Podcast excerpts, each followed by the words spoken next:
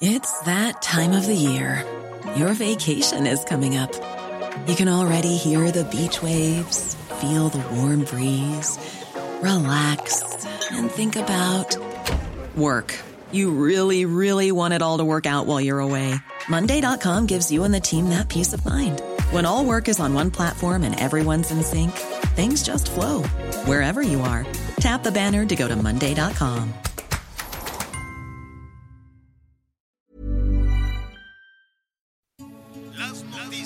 ¿Qué tal? ¿Cómo le va? Buenas tardes. Estás a punto de escuchar Yo soy Javier Alatorre. las noticias con Javier Alatorre. La vamos a pasar muy bien. Comenzamos. Hace tiempo que no agarro a nadie de la mano. Hace tiempo que no envío buenos días, te amo. Pero tú me tienes enredado, me envolví, iba por mi camino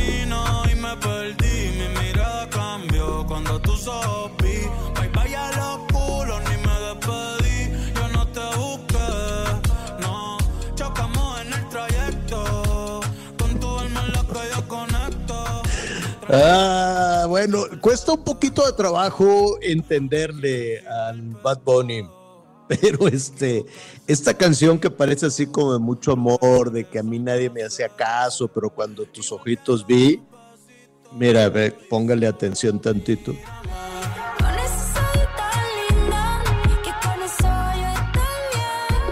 No, qué ojitos tan lindos y no sé qué. ¿Y sabe qué? El Bad Bunny le dedicó esta canción a su perrita. Tiene una perrita muy chula la perrita. Bueno, pues es, es Beagle, ¿no? De este. Mm, está, está bien, pues, está bueno. Entonces, este. Pues hoy estamos iniciando con, con esta canción porque es el día de los perritos, de las perritas, de los perritos en el mundo, lo cual nos da muchísimo gusto. La verdad es que eh, después, de, después de la pandemia, como que se fortaleció ese vínculo con las mascotas de una manera impresionante. La verdad es que sí. Entonces, este, saludos a, la pimienta, al pipino, a la chula, ¿no? Mis perritos que hoy hubo fiesta, desayunaron papayita, este, porque están a dieta, y, y un pastelito de, un pastelito de papaya por ser el día del perrito. Y bueno, pues, ¿qué, qué quiere? La lista de felicitaciones es enorme. Que saludos a la gala, al Toby, a la muñeca, a la trufa, a la Malú.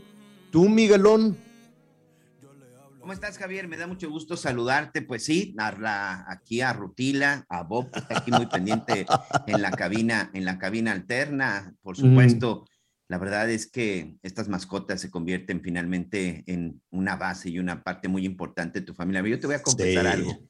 Hoy, Eh, bueno, pues ya mis hijas universitarias y todo, y de pronto, pues ya nomás volteamos a vernos mi esposa y yo, y ¿sabes quién está siempre ahí a nuestro lado y acompañándonos todo el tiempo? Rutila Eh. y Bob. Lamentablemente, bueno, pues Cafú ya partió Sí, meses, el pero sí, eh, se Cafú. convierten en parte importante de tu vida. Y el Castor también. Este, bueno, no sé, ya nos empiezan a llegar muchísimos llamados. Pueden felicitar a mi perrito, con mucho gusto lo vamos a hacer. Pero antes vamos a saludar a todos nuestros amigos Castor, que es el, el perrito de nuestro productor ejecutivo, ¿no? Leo. Este, y es a todo dar, es bien simpático el Castor. Oiga, este, saludamos a todos nuestros amigos en el país, allá en los Estados Unidos, allá en el norte siguen los calorones.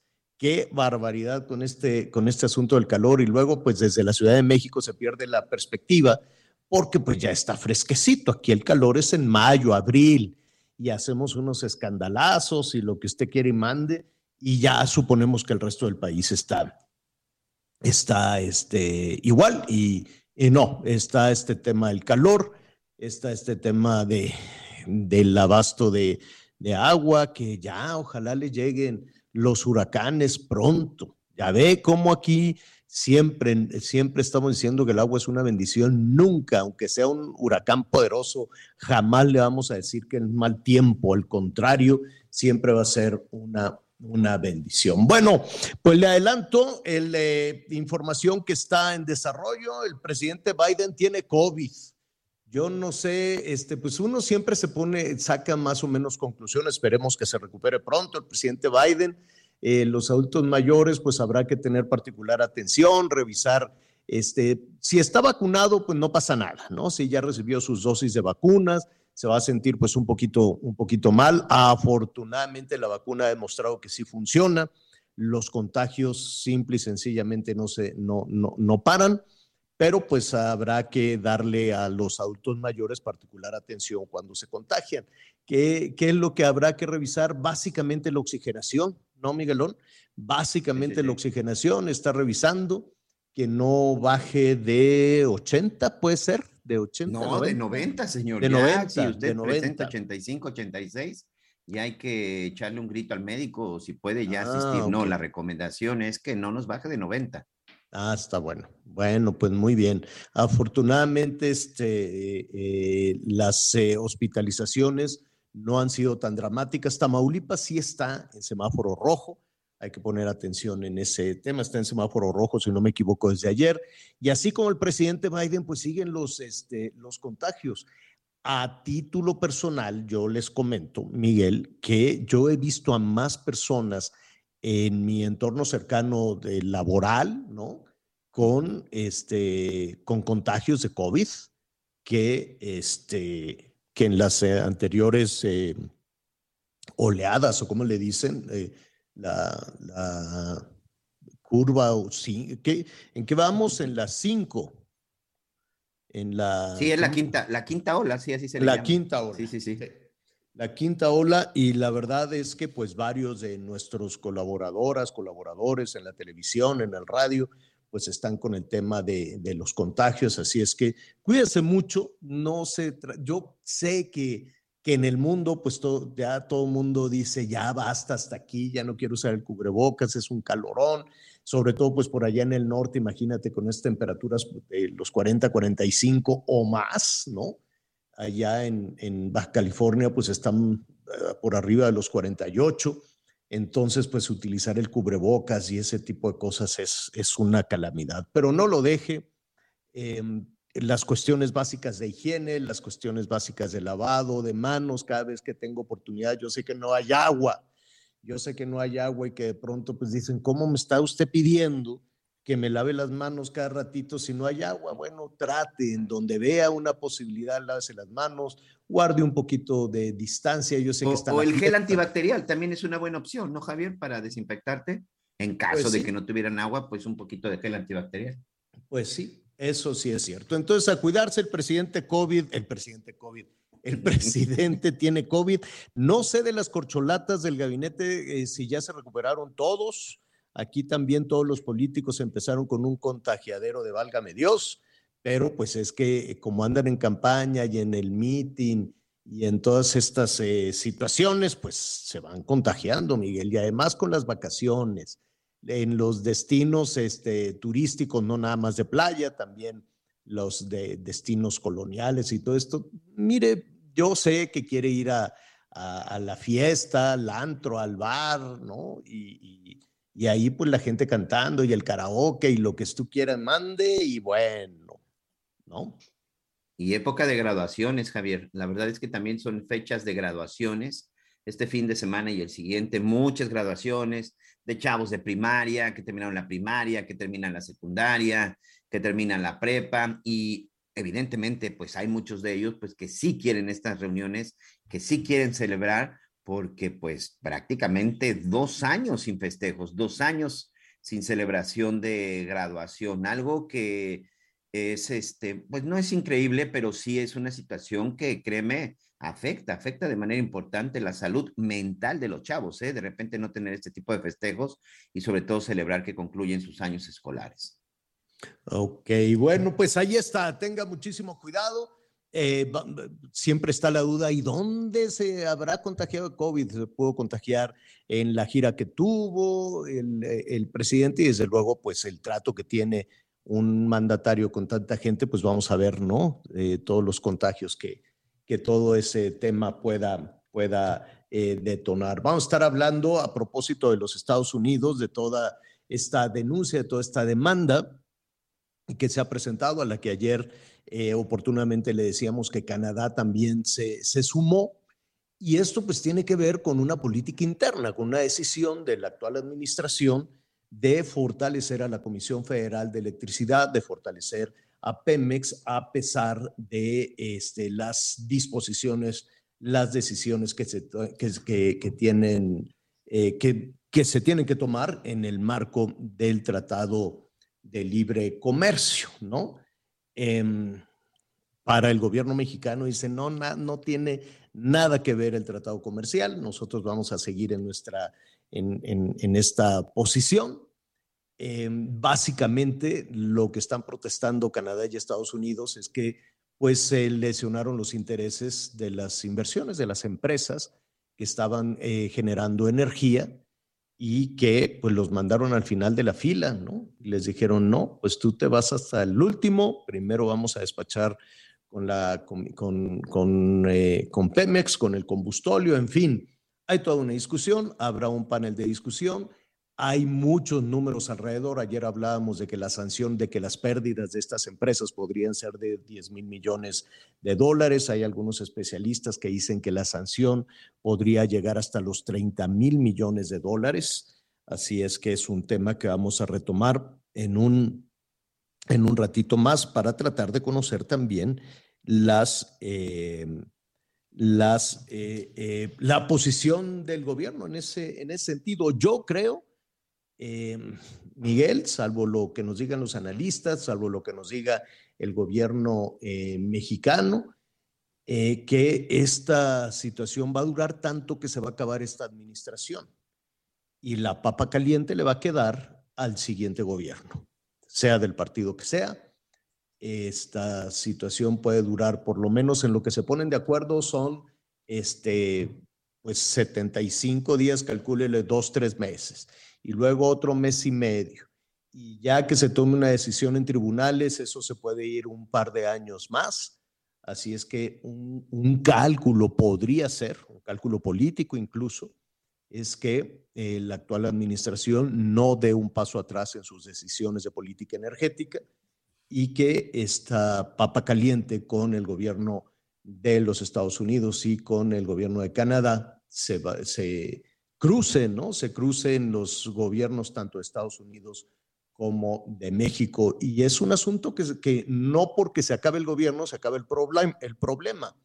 No porque cambien de gobierno en los Estados Unidos o en México o en Canadá se va a acabar el problema. El problema no tiene nada que ver con ese tipo de situaciones porque son documentos firmados, porque son acuerdos pactados y porque el Tratado de Libre Comercio le ha significado un beneficio enorme a nuestro país. Le ha significado eh, pues eh, trabajo, empleo, que las mercancías mexicanas se coloquen en el mercado de consumidores más, grandes de, más grande del mundo. Entonces habrá que tener muchísimo cuidado con satanizar el Tratado de Libre Comercio y decir es que ha sido tan malo el tratado que va a afectar a la Comisión Federal y va a afectar a Pemex. Hay que tener muchísimo cuidado también con lo que ahí se diga. El canciller Marcelo Ebrard eh, acaba de decir esta mañana que ellos están preparados para salir eh, adelante en defensa de eh, las decisiones en materia energética que tiene México. Esto se puede interpretar a que en nuestro país no estaría dispuesto a ceder eh, absolutamente nada en este conflicto. Si esa es la Tenemos- posición de México, pues vamos a ver. Sí, Miguel. Tenemos por ahí precisamente la, la respuesta del presidente Andrés Manuel López Obrador, donde es claro, donde dice que las decisiones energéticas se van a tomar en México y que nadie va a estar por encima de la Constitución. ¿Quieres escucharlo? Escuchemos lo que dijo esta mañana. Nuestras políticas las definimos en México y tienen que ver con nuestra constitución y con las leyes. Por ejemplo, en el tema energético, pues nosotros no vamos a poner en negociación el dominio de la nación, del pueblo de México, sobre el petróleo. Eso está clarísimo. El petróleo es de los mexicanos. Tengo indicios de que esto tiene que ver con los intereses creados que se sienten afectados porque se dedicaban a saquear a México y que como se les puso un alto, un hasta aquí, empezaron a hacer trabajo en Estados Unidos y logran esto. Pero si no hay razón, nosotros no vamos a quedarnos con los brazos cruzados. El petróleo es de México es eh, de los mexicanos, así es, así ha sido.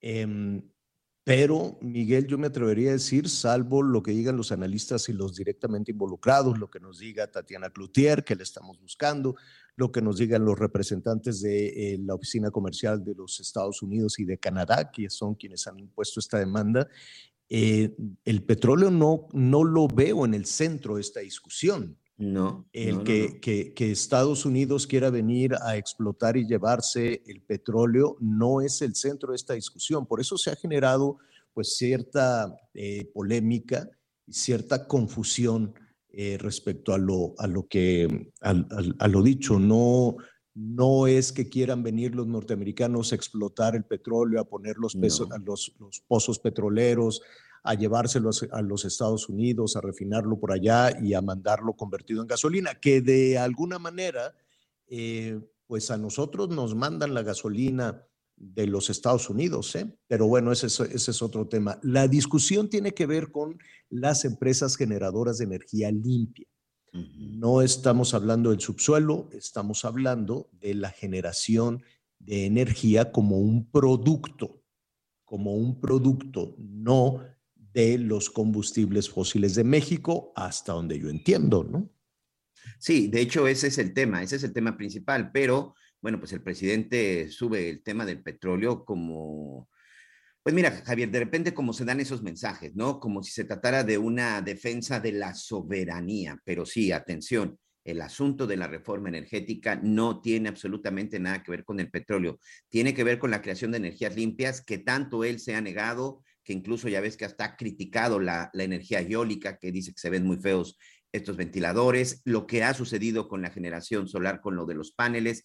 Ese es realmente el punto, pero el asunto es que hay acuerdos firmados, más allá de toda esta soberanía, pero creo que sí, a veces se trata de confundir para hacerle creer a la gente que tiene la razón porque se quieren llevar el petróleo. No, no, no es cuestión de petróleo, es cuestión de contratos que se firmaron con empresas para la generación de energías limpias y que hoy esos contratos no se están respetando. Es muy simple. Tú firmaste un contrato, tú firmaste un acuerdo y hoy, hoy no quieres, eh, pues si quieres aceptar las responsabilidades y las consecuencias de lo que tú ya firmaste. Atención, este tratado, el último famoso del TEMEC, es un acuerdo que ya firmó este gobierno, ya no es de la época de Carlos Salinas de Gortari, ¿eh?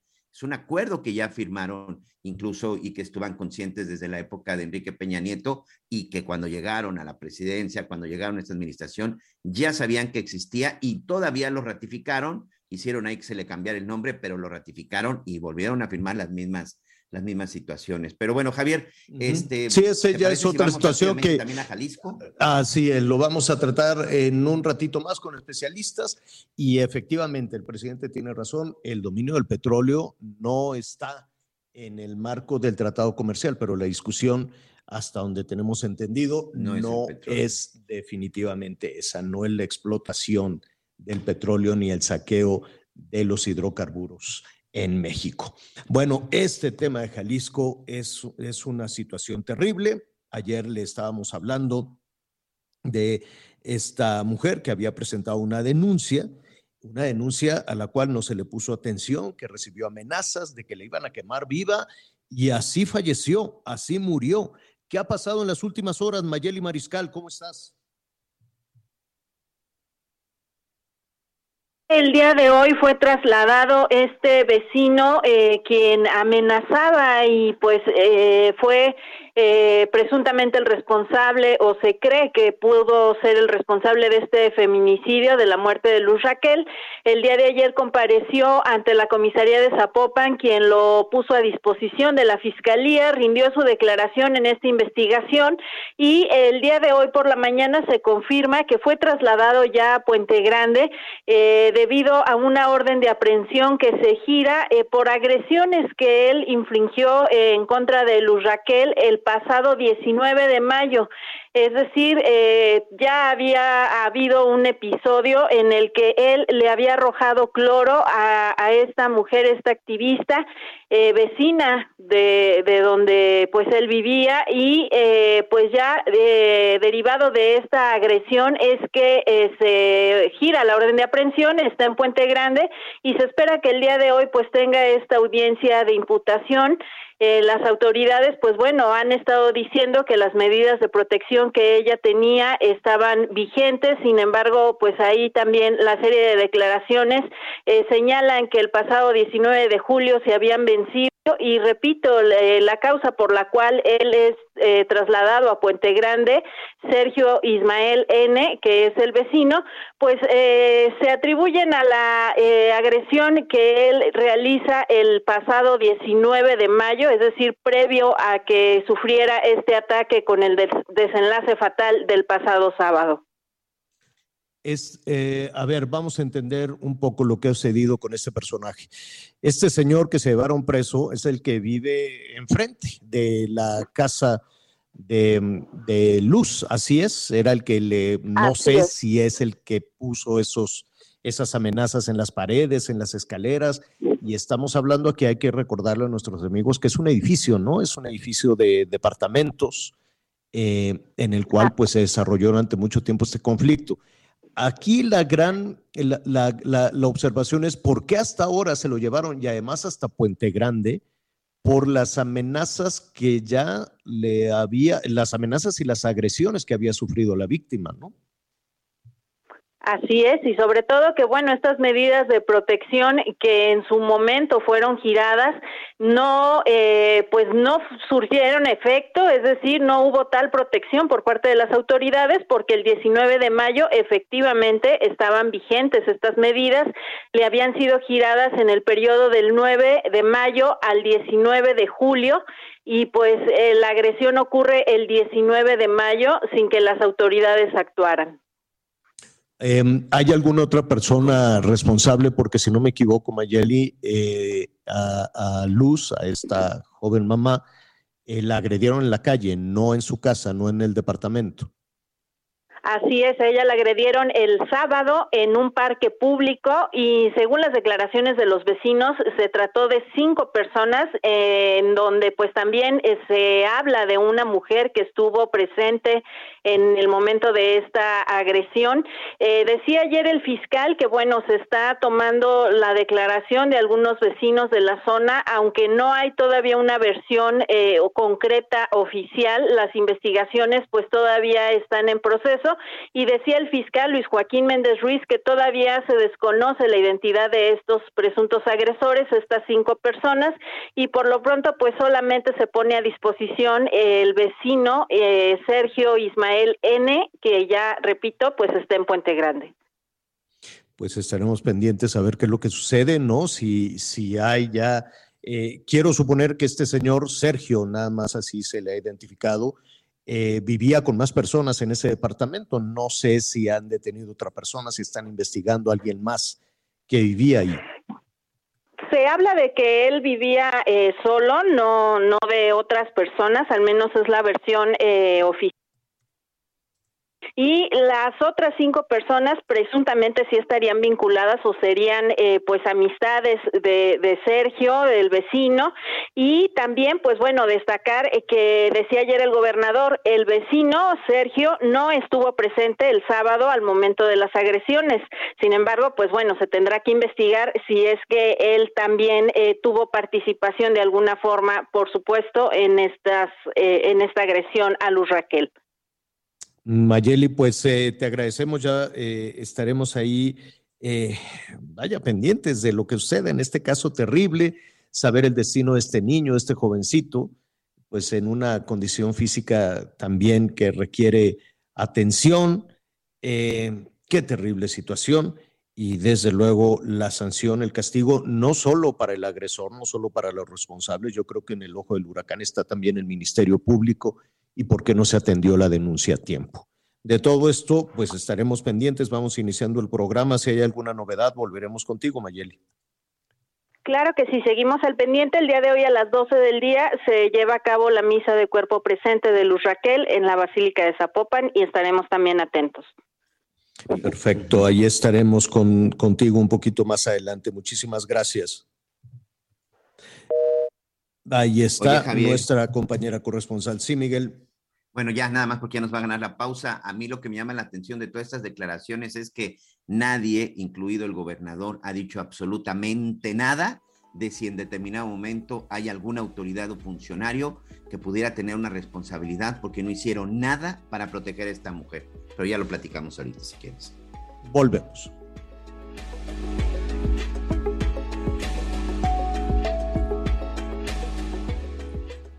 Conéctate con Javier a través de Twitter, arroba javier-alatón. Sigue con nosotros. Volvemos con más noticias. Antes que los demás. Heraldo Radio, con la H que sí suena y ahora también se escucha. Todavía hay más información. Continuamos. 30 años de abandono y la corrupción del Bronco nos dejaron en la peor crisis de movilidad. Pero tenemos un plan, Nuevo León. Y en menos de seis años vamos a hacer la inversión más grande en la historia. Nuevo León son nuevas líneas de metro, transmetros, un tren suburbano, la flotilla de autobuses ecológicos más grande del país y las carreteras que conectarán el norte con el sur. Esta es la movilidad que siempre debimos tener. Este es el nuevo Nuevo León. El gobierno del nuevo Nuevo León. Las noticias en resumen. México continúa con el proceso de extradición a Estados Unidos de Rafael Caro Quintero, aseguró el subsecretario de Seguridad Ricardo Mejía. La aclaración la hizo después de que un juez federal otorgara una suspensión de plano al narcotraficante para impedir su entrega al gobierno estadounidense, sin antes enfrentar un juicio de extradición. Esta mañana un grupo de feministas protestó en el Zócalo de la Ciudad de México para exigir la liberación de Carla y Magda, quienes aseguran fueron detenidas arbitrariamente en el centro histórico. En su movilización intentaron realizar pintas y se enfrentaron con policías capitalinas. Un juez federal otorgó un amparo a un ciudadano para que las autoridades de Puebla le permitan casarse o ejercer el concubinato con dos o más personas, es decir, para vivir en una relación poliamorosa. Y hoy el dólar se compra en 20 pesos con 30 centavos y se vende en 20 pesos con 78 centavos. Llegó una oferta que está de wow y de miau. 3x2 en todo el departamento de mascotas. Y además 3x2 en todas las galletas, café, sustitutos de cremas para café y en todos los cereales y barras Kellogg's. Con Julio, lo regalado te llega. Solo en Soriana. A julio 21. Aplica restricciones. Que a gusto este poblano, te estaba yo escuchando ayer por la noche, también lo, lo, pusimos, este señor que fue con el juez y dijo, ah, es que yo las quiero, las amo a las dos, como si fuera canción de banda, ¿no? Las quiero a las dos y las dos están de acuerdo y pues nos queremos casar los tres. Ándale si vas. Y este, y pues no, el juez le dijo, no, señor, pues eh, no, aquí no, aquí en la ley no hay nada. Y entonces fue con otro, con otro juez y le dijo, pues vamos viendo, vamos, vamos definiendo, porque pues cada persona tiene la libertad de decidir su vida amorosa y entonces pues se ha convertido en un, en un tema de, en un tema de discusión. Digo, yo sé que hay mucho señor bandido por ahí, ¿no? Que tiene casa chica, casa grande, ¿no? Todo este tipo de cosas, eh, lo cual es reprobable, desde luego, no ande usted haciendo esas cosas. Este, pero de ahí a, a hacerlo oficial, pues ya veremos, ¿no? Los argumentos también de, de- del juez que le da este, no sé si es un amparo lo que le dio Miguel, pero que le dice, bueno, pues es que cada persona tiene, tendría la libertad de decisión sobre el resto de su vida amorosa, ¿no? Entonces, pues. Sí, y sobre todo este amparo fue porque él este, se inconformó con las reglas del registro civil en donde pues señalan de que solamente se podría casar con una persona. Entonces, a su derecho, él decía, bueno, ¿y qué pasa si yo me quiero casar con más de una persona? ¿No? Porque estamos hablando incluso de contraer matrimonio, no solamente de vivir con ella, sino incluso de oficializarlo, Javier. Y esto Claro. fue, esta fue precisamente la resolución de un juez. Que no deja de ser también un tanto machista, un tanto misógino el asunto. ¿Qué pasaría si la esposa le dice, oye, no, pero es que en realidad yo sí quiero poliamor, pero con otros dos personas, con otros dos señores, además de contigo? A ver si el fula, a ver si el señor va a llegar con el juez. Es que mi señora quiere tener otros dos maridos, no sea usted ingrato. No, sería, sería también muy interesante ver lo que, qué es lo que dice el juez, ¿no? Eh, pues lo que es parejo no es chipotudo. Entonces también la señora le puede decir ahí al, al señor, ah, tú me quieres traer otra señora, bueno, pues yo te voy a traer dos señores, ¿no? Entonces a ver qué sucede ahí qué desorden. Pero bueno, ya lo está sucediendo, ¿eh? No, no, es, es real, pues, es una petición formal ante la justicia y está amparado este señor. Habrá que ver también, va a ser muy interesante, ¿no? Ver el caso de, una persona, de una señora, de una mujer que diga yo quiero dos o tres maridos oficiales y que los tres le entren y que los tres eh, este, sean proveedores. Mira, pues podría ser podría ser interesante. Bueno, eh, le estábamos comentando esta situación, este, este inicio de discusiones entre Estados Unidos y Canadá, que se va a llevar tiempo, desde luego, se va a llevar tiempo esta queja, esta denuncia, esta demanda a propósito de la política energética del gobierno mexicano que ha generado descontento en los Estados Unidos y en Canadá. Hay una ventana muy interesante que hay que hay que leer también con muchísimo cuidado cuando el presidente dice que esto es un asunto político, ¿no? que intuye que esto es un asunto político el presidente, y tiene la razón, se reunió en Washington con empresarios. Dice, oigan, pues yo me acabo de reunir con empresarios y acabamos de pactar inversiones enormes, inversiones por 40 mil millones de dólares en México. Entonces, él dice que no es problema de los empresarios esto de que han perdido muchísimo dinero. Ayer hablábamos de 10 mil millones, algunos analistas dicen que la cantidad puede llegar a 30 mil millones, empresarios también mexicanos que con el cambio de la política energética, con este viraje para fortalecer a la Comisión Federal de Electricidad, pues también han perdido su dinero, también han perdido sus inversiones. Pero dice el presidente, no, no es empresarial, el asunto es político y no nos vamos a quedar de brazos cruzados. La pregunta es, cuando es un asunto político, pues es una reacción a qué? ¿Qué hizo el gobierno mexicano si efectivamente esto es una reacción de carácter político. Y cuando es una reacción de carácter político, pues ahí tienes que poner al gobierno de los Estados Unidos o a, congresistas o a partidos, ¿no? A demócratas, a republicanos. No hay mucho por dónde.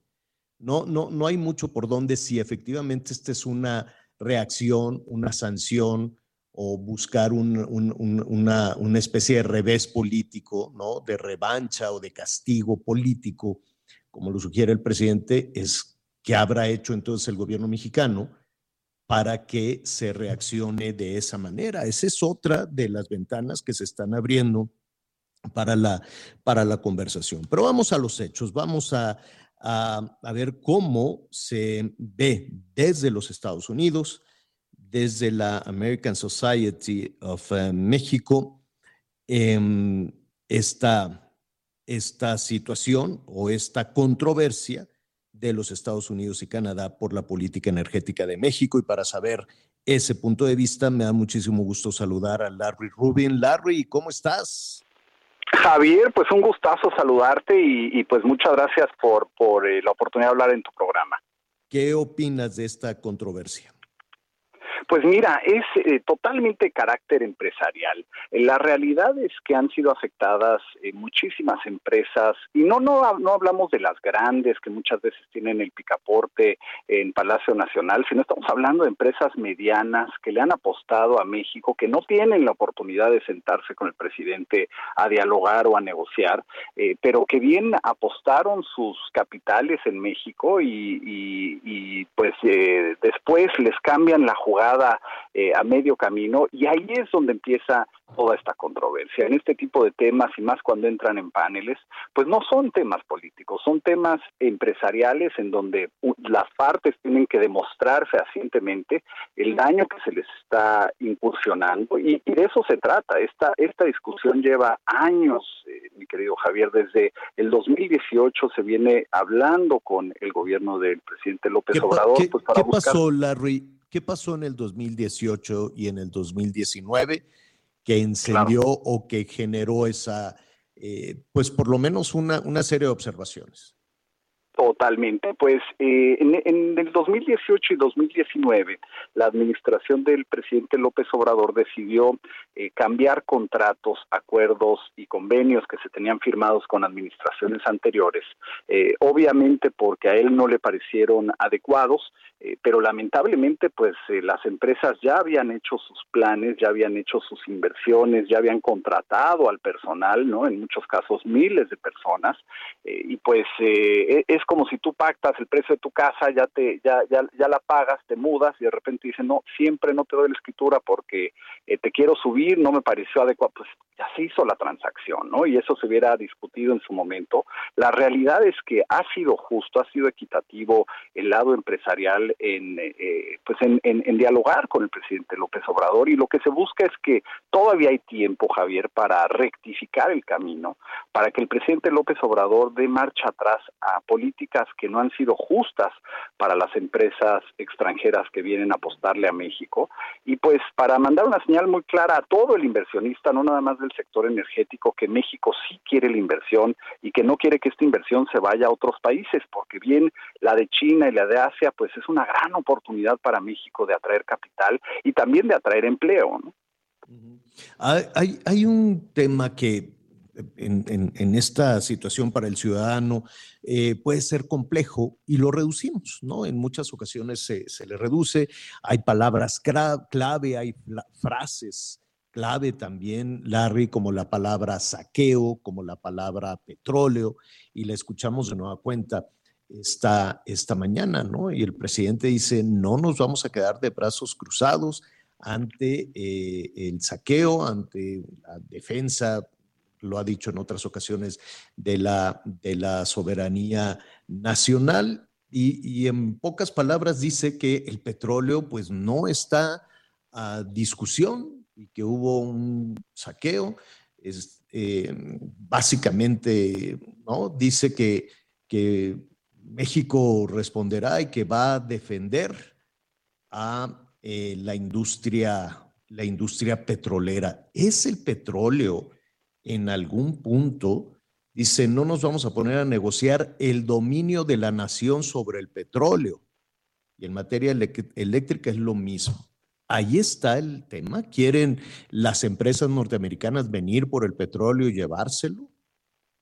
No, mira, yo creo que lo, lo más importante aquí es que, y, eso fue gracias a la reforma que se promulgó eh, ya casi hace 10 años, lo que se busca es trabajar con el gobierno, ¿no? A fin de cuentas, el petróleo es y sigue siendo de México, pero si México no lo puede expropiar y no lo puede sacar de, la, de, de, eh, de los pozos petroleros porque no tiene el capital, ahí es donde entra la inversión extranjera, en trabajar conjuntamente con México, no en contra de México, sino a favor de México y los mexicanos para poder eh, pues eh, poder desarrollar mejor pozos petroleros. La energía requiere Javier está está 20 años atrasada eh, la inversión en, en, el sector energético requiere urgentemente está hambrienta de inversión y no se lo puede dar el sector público necesita la inversión extranjera y ahí es donde se tiene que trabajar no o sea la verdad es que las empresas americanas buscan ser equitativas no naturalmente como cualquier empresa tiene que tener una ganancia, si no, no lo va a hacer,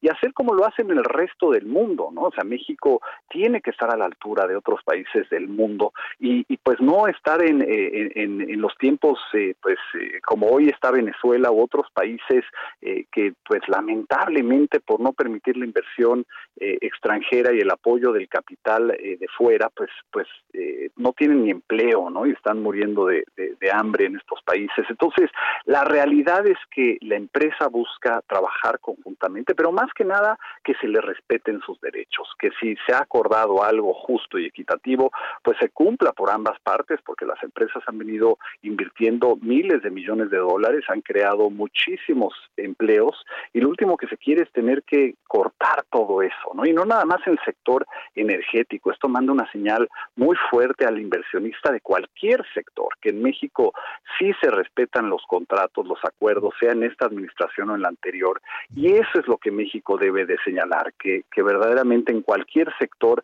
si México queda en algo, pues eh, obviamente se va a cumplir, ¿no? Y, y, y Claro. definitivamente que sea positivo para México, o sea, que sea ganar, ganar, Javier. Yo creo que eso es lo más importante, pero que no sea ganar, perder, porque pues entonces esa fórmula no, no, no le sirve al empresario el, el perder y que, y, y que la otra parte gane. Yo creo que tiene que ser ganar, ganar, y sí hay, sí hay lugar para ello. Em, esto desde luego hay que comentar con, con nuestros amigos en México, en Estados Unidos, en el país. No interrumpe el desarrollo. eh, vaya, este es un, es, un, es un panel, es el inicio, ¿no? Es el inicio de una controversia eh, que esperamos que llegue a buen puerto, desde luego. Esto no interrumpe la relación comercial, el comercio sigue tan vigoroso como es, con los beneficios para los, para los tres países, ¿no? Es decir, no, no, no hay algo en este momento que ponga en riesgo la viabilidad del TEMEC, ¿no? De, de este acuerdo comercial. Y, muy buen punto que tocas, Javier. La verdad es que la balanza comercial ha seguido creciendo a doble dígito. Eh, aquí yo creo que es la pérdida de oportunidades adicionales, ¿no? O sea, sí hay oportunidades que llegan a México, eh, pero digamos, de 10 que pudieran llegar, a lo mejor la mitad decide invertir. Y, y, yo creo que México está en una posición de decir, yo quiero que todos inviertan en México, que todos traigan su capital a este país, que se crean las fuentes de empleo en México y no se vayan a Canadá o muchas están quedando en Estados Unidos, ¿no? Entonces, ahorita es la oportunidad de decir, eh, si, si ya no se están evaluando las oportunidades para China, que se vengan a México y que aquí, eh, pues, se, se, se, se, haga eso, se crea empleo, se, se, se invierte el capital y no estamos hablando del sector eh, energético, el sector de, de, de, de, petróleo, ¿no? Estamos hablando de todos los sectores y, pues, los consejeros en, en las juntas de consejo de las empresas estadounidenses, pues, están viendo todo, ¿no? Están viendo cómo se comporta el gobierno ante controversias como esta. Y creo que todavía hay tiempo de resarcir, de corregir el rumbo y de decirle la inversión y al empleo que sí se quiere en México. Sí, sobre todo en una condición como esta de eh, que nos vamos recuperando de dos años terribles en el mundo, ¿no? Y, y pues ten, tenemos que buscar todas las oportunidades regionales. Y si Norteamérica, me refiero a Estados Unidos, Canadá, México, tiene esa posibilidad frente a las crisis que se están viviendo en otras partes del mundo, no hay chips, no hay esto, no hay el, el, el, el todo, todo está verdaderamente caótico como para agregarle una controversia adicional, ¿no? Sería tiempo perdido en la en la recuperación definitivamente. Larry, finalmente ayúdanos a entender cuál es el proceso este, que, Mira, el, que sigue. Claro. Claro, claro. Pues el proceso es que entra en periodo de consultas por los próximos 30 días, en donde se le indica al gobierno mexicano eh, cuáles son las violaciones exactamente, ¿no? Para evitar esto de que, ah, que esto es político o esto es en contra de, de una persona. Se, se, se, se, sientan las partes, se demuestran dónde ha habido el dolo, eh, se busca que se le resarce el daño, o sea, para que no tenga que entrar en un panel de controversia. Una vez entrado al panel de controversia, y que no es unilateral, es bilateral, Estados Unidos y Canadá están quejando hacia México, eh, pues ahí es donde ya entra en un panel de controversia y, y eso no se quiere, porque entonces tampoco gana México, no gana el inversionista, no gana Estados Unidos ni Canadá. Entonces, lo que se busca es que durante este periodo de consultas, pues el gobierno del presidente López Obrador diga, voy a resarcir, voy a cambiar para que, para que entonces eh, lo que hemos quedado, lo que cambiar, se ¿qué, ha qué, ¿qué, tendría, qué está pidiendo Estados Unidos y Canadá que, que deje de hacer México o que haga México? Claro, mira, por ejemplo, eh, en el sector energético que eh, los permisos que tiene que dar la CRE los dé a tiempo, ¿no? O los dé punto, ¿no? Que, que la CFE respete contratos, convenios y acuerdos. Igualmente Pemex eh, y la Secretaría de, Energía, te acordarás hace un año y medio la controversia de Talos que fue invertir a los yacimientos de Sama, ¿no? Y de repente ya después de miles de millones de dólares de inversión y que encontraron petróleo, se echaron para atrás en el gobierno de México y le dijeron, no, siempre no, así no va a ser el acuerdo, lo vamos a cambiar, ¿no? A pesar de que ellos ya habían invertido miles de millones de dólares y creado muchas fuentes de empleo, se les cambió a medio a medio camino el contrato, ¿no? Y ese es uno de tantísimos ejemplos que ha habido en, en el sector energético, pero también ha habido en otros sectores. Entonces tenemos claro. que ser muy cuidadosos porque y, la inversión... Y Estados pues, Unidos no, no tiene que poner nada en la mesa. O sea, ¿esto es una negociación o es un pleito? Es una... Porque cuando es negociación, eh, pues ya lo, ya lo vivimos en el 18, en el 19, con esta negociación, ¿te acuerdas que fue una cubeta de agua fría cuando decían, ah, Trump quiere renegociar el tratado o lo quiere echar para atrás? Y bueno, pues se sentaron las tres partes y se llegó a, a, a, a este acuerdo, pero cada quien puso, ¿no? Cada quien puso en la mesa, bueno, yo le quito de aquí, le pongo de allá. ¿Este es el caso también? ¿Hay, ¿Se está negociando algo o se le está exigiendo a México algo? Pues mira, lo que lo que se solicita es que se cumplan las leyes y los acuerdos anteriormente firmados, ¿no? Entonces que cumplas eh, el contrato, que cumplas el acuerdo. Exacto.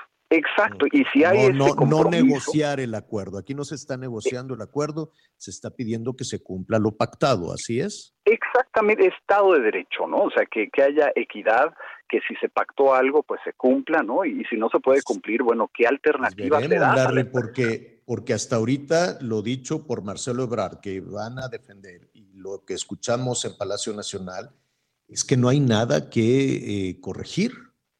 Y dicen, no, pues no hay nada que corregir, las empresas no se están quejando. Este, pues veremos qué sucede con, con, con las... Eh, digamos que con los responsables. Quiero suponer que Tatiana Cloutier y su equipo es quien estará sentada en la mesa con sus contrapartes de Estados Unidos y Canadá. ¿Así es?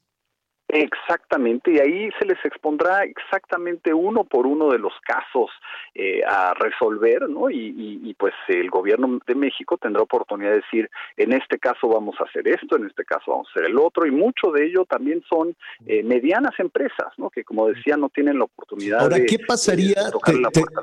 te, robo un sí. minuto más desde, desde Claro. el análisis que, que haces eh, en la American Society of México. Eh, ¿Qué pasaría si México no cede? Dice, no, yo no voy a cambiar nada, esto no es negociable, esto de la política energética y del fortalecimiento de la Comisión Federal de Electricidad y de Pemex y de mandar al final de la cola, de la fila a las empresas generadoras de energía, no es negociable, no le voy a cambiar nada. ¿Qué crees que pasaría?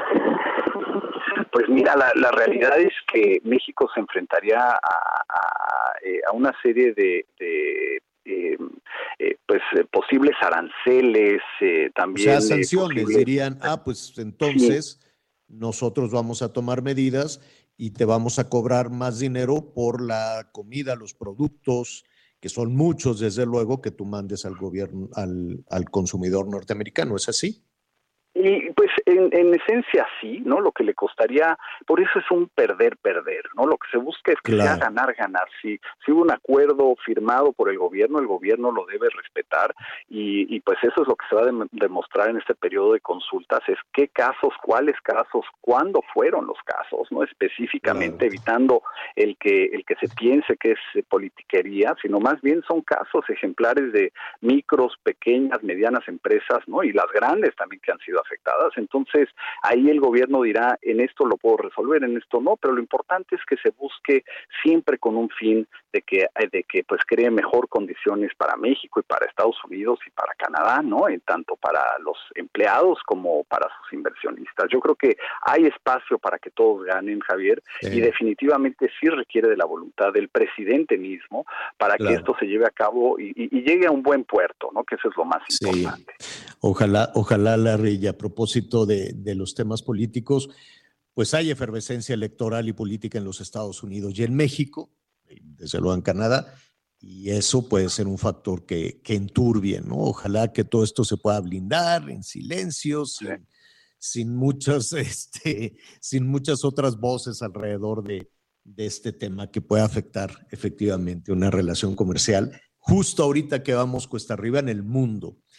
Larry, te agradezco muchísimo. Esto va iniciando. No, al contrario, Javier. ¿Qué te parece si lo vamos comentando, no? Conforme avance esta, pues no es, no es negociación. Vamos a ver qué es lo que se pone sobre la mesa y lo vamos comentando. Definitivamente, Javier, estoy a, tus órdenes y pues siempre buscando que, que, le convenga a todos para que, para que favorezca en esta gran relación México-Estados Unidos, que, que no es nada más importante para México, sino también sumamente importante para Estados Unidos. Te agradezco muchísimo, Larry, y estaremos ahí pendientes de, de el punto de vista tuyo y el punto de vista, desde luego, en, en calidad de presidente de la American Society of México. Gracias, Larry. Un gusto, Javier. Muchas gracias. Bonito día. Gracias. Eh, vamos a, eh, bueno, pues este tema va a seguir generando eh, puntos de vista, va a seguir generando comentarios. Ya el embajador Ken Salazar, que entraba y salía de Palacio Nacional y que lo han criticado, por cierto, mucho allá en los Estados Unidos, acaba, está diciendo en, en sus redes sociales que, que, que lo que está sucediendo, que esta consulta beneficia a los tres países. Vamos a ver, se, lo voy a decir después de una pausa.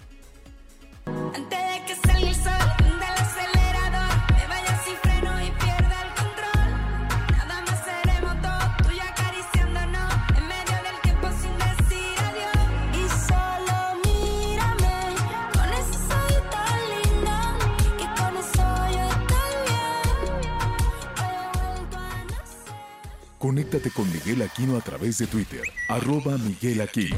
Toda la información antes que los demás. Ya volvemos. Todavía hay más información. Continuamos.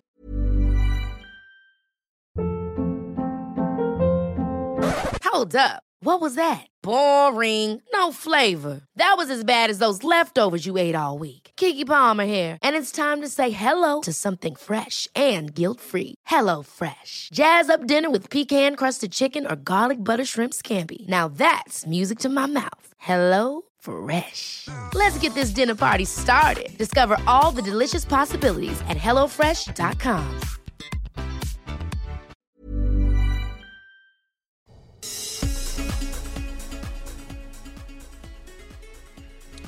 Bueno, muy bien, muchísimas, eh, muchísimas gracias todos sus comentarios. Sí, este es un berenjenal, apenas va, apenas va iniciando, ya lo estaremos retomando en cuanto surja mayor información sobre este pleito que tiene este nuevo frente que tiene México con Canadá y con los Estados Unidos para el gobierno mexicano. Este es un asunto político y si es un asunto político, pues también habrá que investigar por qué, ¿no?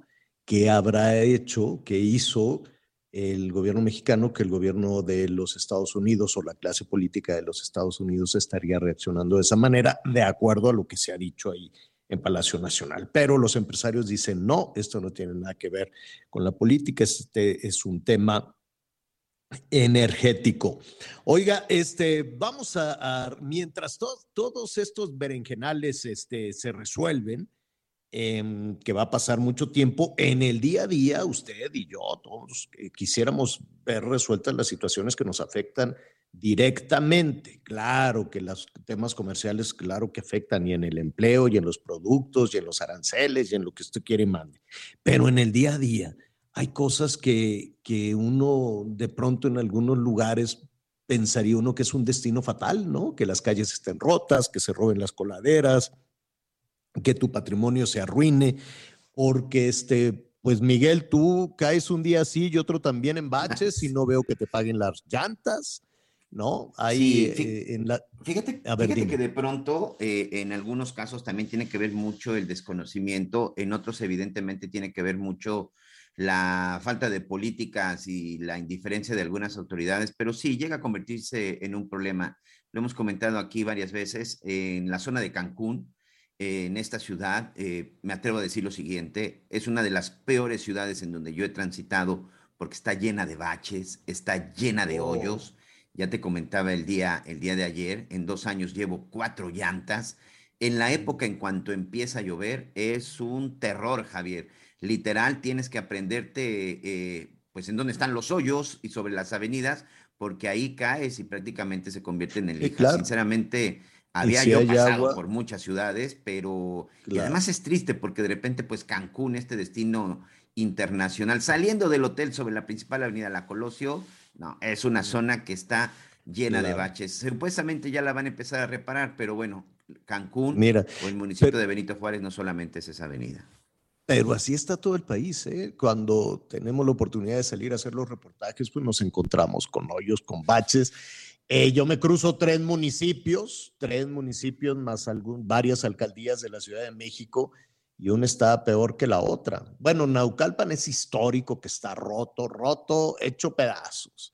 Y lo dicen, no, pues es que son las, las desarrolladoras, las inmobiliarias con los camionzones, pero hasta donde tengo entendido les cobran un dinero también a las desarrolladoras, a las inmobiliarias. ¿Y qué pasa con ese dinero? Las calles son una verdadera cochinada, tanto que el INEGI en la medición de los asuntos que ya nos competen este, como ciudadanos, ¿no? haciendo un lado todas estas discusiones de la política, pues los baches está por encima de la inseguridad y mira que eso ya es muchísimo. Los baches, 8 de cada 10 ven como un problema de su día a día, de acuerdo al INEGI, que las calles están hechas pedazos, no solo para circular en vehículos, sino para caminar. Cuando llevas a también- los niños a la escuela, pues llegan con los zapatos enlodados, las calcetas llenas, mojadas, pues porque la gente se mete en los hoyos, no nada más es un asunto de los carros, es de los peatones también. Y se convierte en un tema de seguridad, ¿eh, Javier? Se convierte verdaderamente en un tema de seguridad y no estoy exagerando, porque si a ti de repente en la madrugada, en una avenida o en una calle poco transitada, de repente se te queda el vehículo porque se te ponchó la llanta, te expones. O la otra, Mm, si de repente te claro. quedas expuesto en un lugar y te quedas ahí este, parado, Exacto. incluso te, te- se Pues, te puede registrar un accidente. Y si vas a exceso de velocidad, ¿qué te Sí. digo? Se convierte también en un problema de seguridad y además de que te Ajá. afecta el bolsillo. Comprar una llanta no es Claro. cualquier cosa.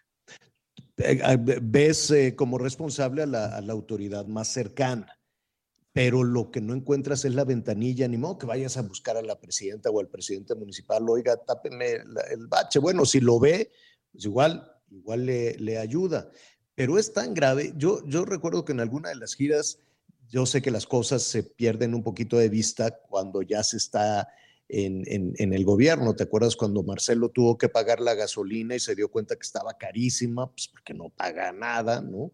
O, vamos a escuchar lo que dijo el presidente en su momento de los baches. Pronto vamos a llevar a cabo un programa especial para baches en todo el país, en las ciudades. Nos vamos a poner de acuerdo con gobiernos estatales, con gobiernos municipales, porque es el principal problema para la gente que vive en las ciudades. Esa encuesta que tú mencionas, miren, porcentaje de la población de 18 años y más que identifica diversas problemáticas en su ciudad. Esto se hace por el INEGI periódicamente en las ciudades del país. Miren que está en primer lugar, baches en calles y avenidas. Por eso va a haber un programa, aprovecho para anunciar, aquí en Vallarta. Vamos a destinar un presupuesto especial para ciudades con los gobiernos estatales, con los gobiernos municipales. Bueno, Esto fue hace un que año, acabamos señor, de ¿eh? escuchar no es de ahorita, es de agosto del No, no. año pasado, de hace Es un correcto. año. ¿No? Es de hace un año.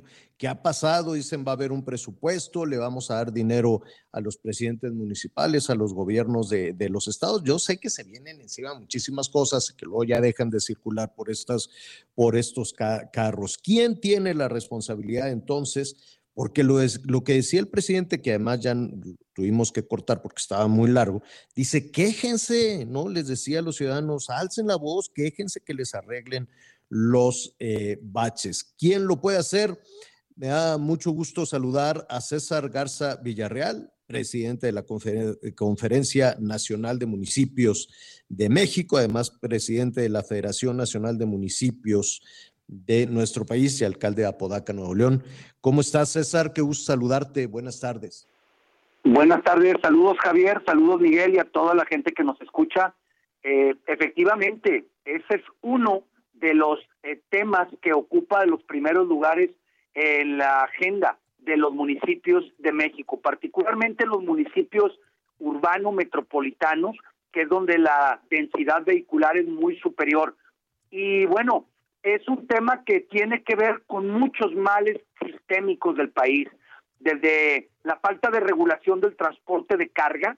En México prácticamente es nula la vigilancia federal eh, o estatal, eh, incluso municipal, hay que advertirlo, aunque es una materia del transporte federal de carga que le corresponde a la federación, el peso y dimensiones. Entonces, en municipios industriales, por ejemplo, como es el caso acá en Nuevo León, le- el exceso en la carga daña la estructura de los pavimentos inevitablemente. También hay factores que tienen que ver con eh, el, el territorio, el suelo, las características del suelo, los niveles de humedad. La humedad es la principal causa de, de daño al pavimento. Y, un, y otro tercer problema sistémico es la falta de mantenimiento. Los gobiernos municipales vivimos con eh, finanzas precarias, somos el eslabón más débil de la, de la cadena y no alcanzamos a mantener nuestra operación ordinaria, menos estar haciendo previsiones como es el mantenimiento preventivo, es decir, antes de que un pavimento esté deteriorado, se le debe de dar el pavimento para que no llegue a deteriorarse y permita la infiltración del agua a su estructura. Entonces, es un tema real que tiene que ver con la incapacidad de los gobiernos locales financieramente, de los municipios, de enfrentar toda la bola de responsabilidades que la Constitución y la tradición le asigna al municipio. Al municipio le corresponden cuatro centavos de cada peso que ingresa al Fondo General de Participaciones. La federación es el gran acumulador de impuestos, luego los estados y el eslabón más débil de la, de la cadena, que es el municipio, pues es el perro más flaco, se le cargan las pulgas. Si viene la vacunación y no hay toldos y sillas, que lo pague el alcalde. Si no hay agua porque hay crisis en el sistema de agua potable, pues que el municipio pague los sistemas alternos de tinacos y demás. Y así nos pasa en todo. Todo lo que no cabe en ningún lugar se lo asignas al municipio. El problema es que con dinero no se olvidan los encargos y el- acá se hacen los Claro. encargos y sin los recursos para enfrentarlo. Claro, tiene, eh, sí, sí, queda, eh, queda claro que es la parte más flaca. Ahora, si no les dan el dinero, em, César, ¿quién tiene que tapar los baches? Mira, indudablemente, eh, Javier, es una responsabilidad ineludible de los municipios. No descarto que también hay vicios en los, en los municipios eh, que se acarrean históricamente. Uno empieza con la calidad de los pavimentos. En Nuevo León tenemos una ley de pavimentos que nos obliga a cumplir con los estándares de calidad. Sin embargo, esos estándares de calidad están suponiendo que el transporte de carga va a respetar los límites de pesos. Si el transporte de carga excede los límites de peso, pues la- la- se sale de parámetros de calidad. Pero hay otros estados de la República en que no hay ley de pavimentos y entonces cada gobierno local construye pues de acuerdo a criterios locales y muchas veces se escatima en la calidad eh, para bajar el costo de la obra.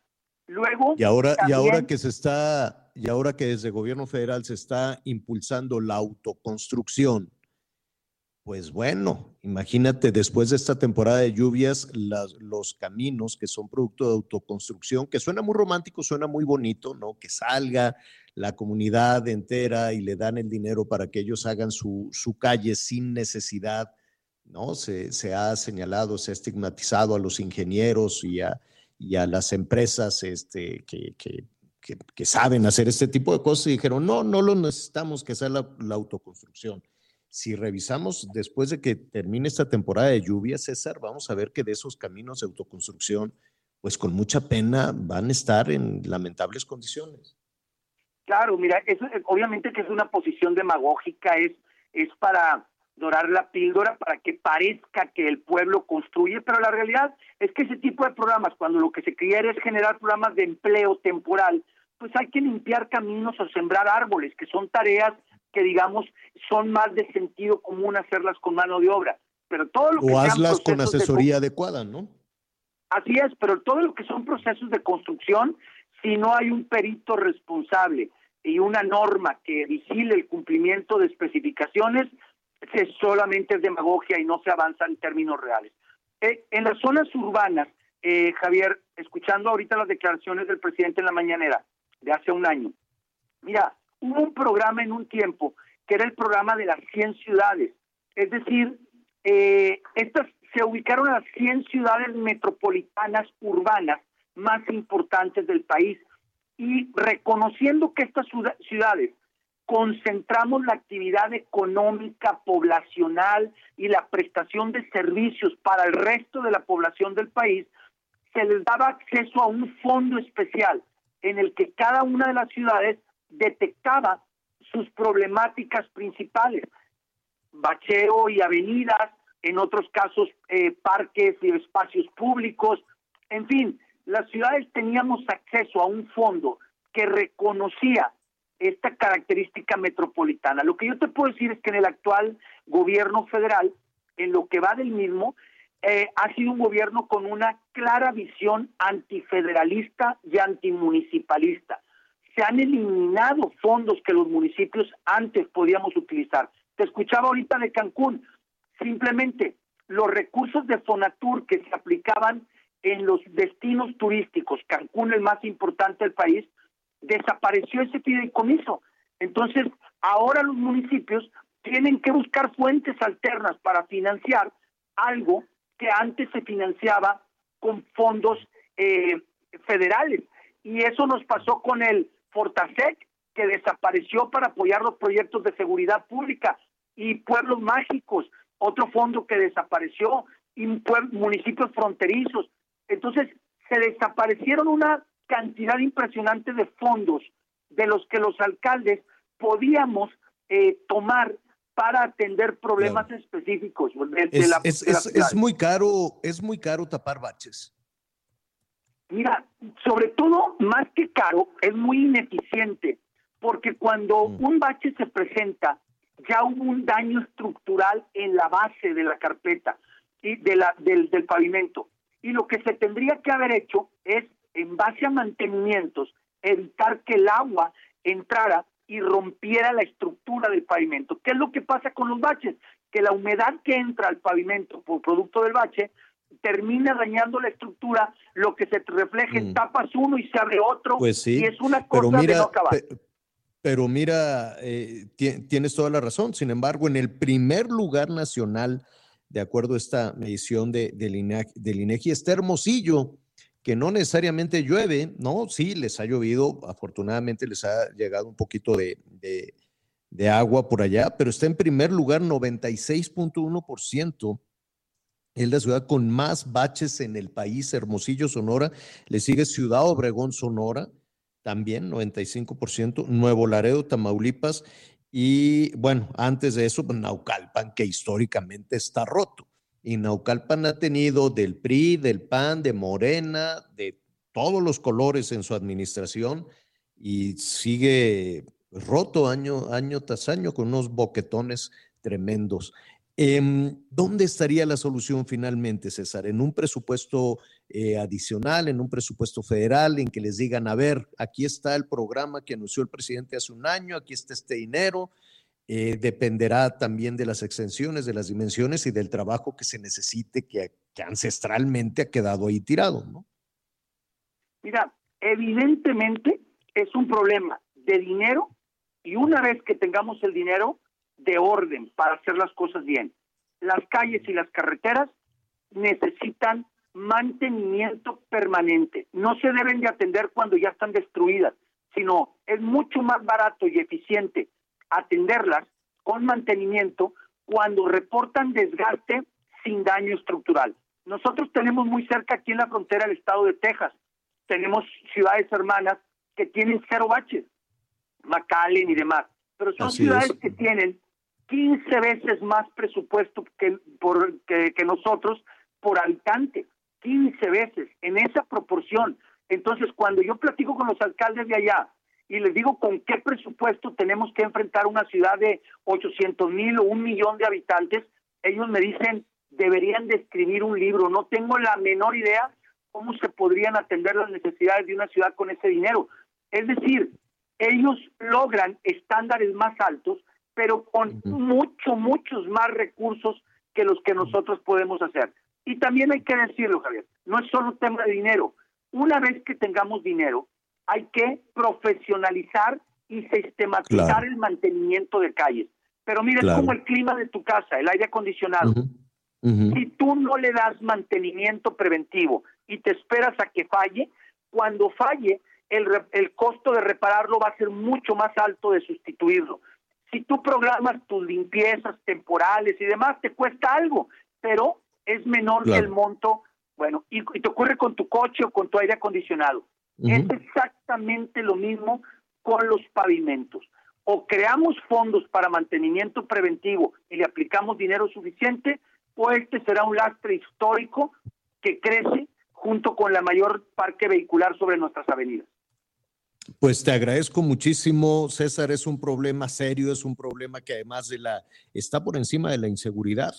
Y ahora pues tenemos también la emergencia del agua que nos gustaría tratar contigo si es posible la próxima, la próxima semana en tu calidad de, de- de presidente de la Federación Nacional de Municipios y presidente de la Conferencia, de la Conferencia Nacional de Municipios de, de México. César Garza Villarreal, nada más una cosa, César, ¿tienen agua? ¿Ya les llovió allá en Apodaca?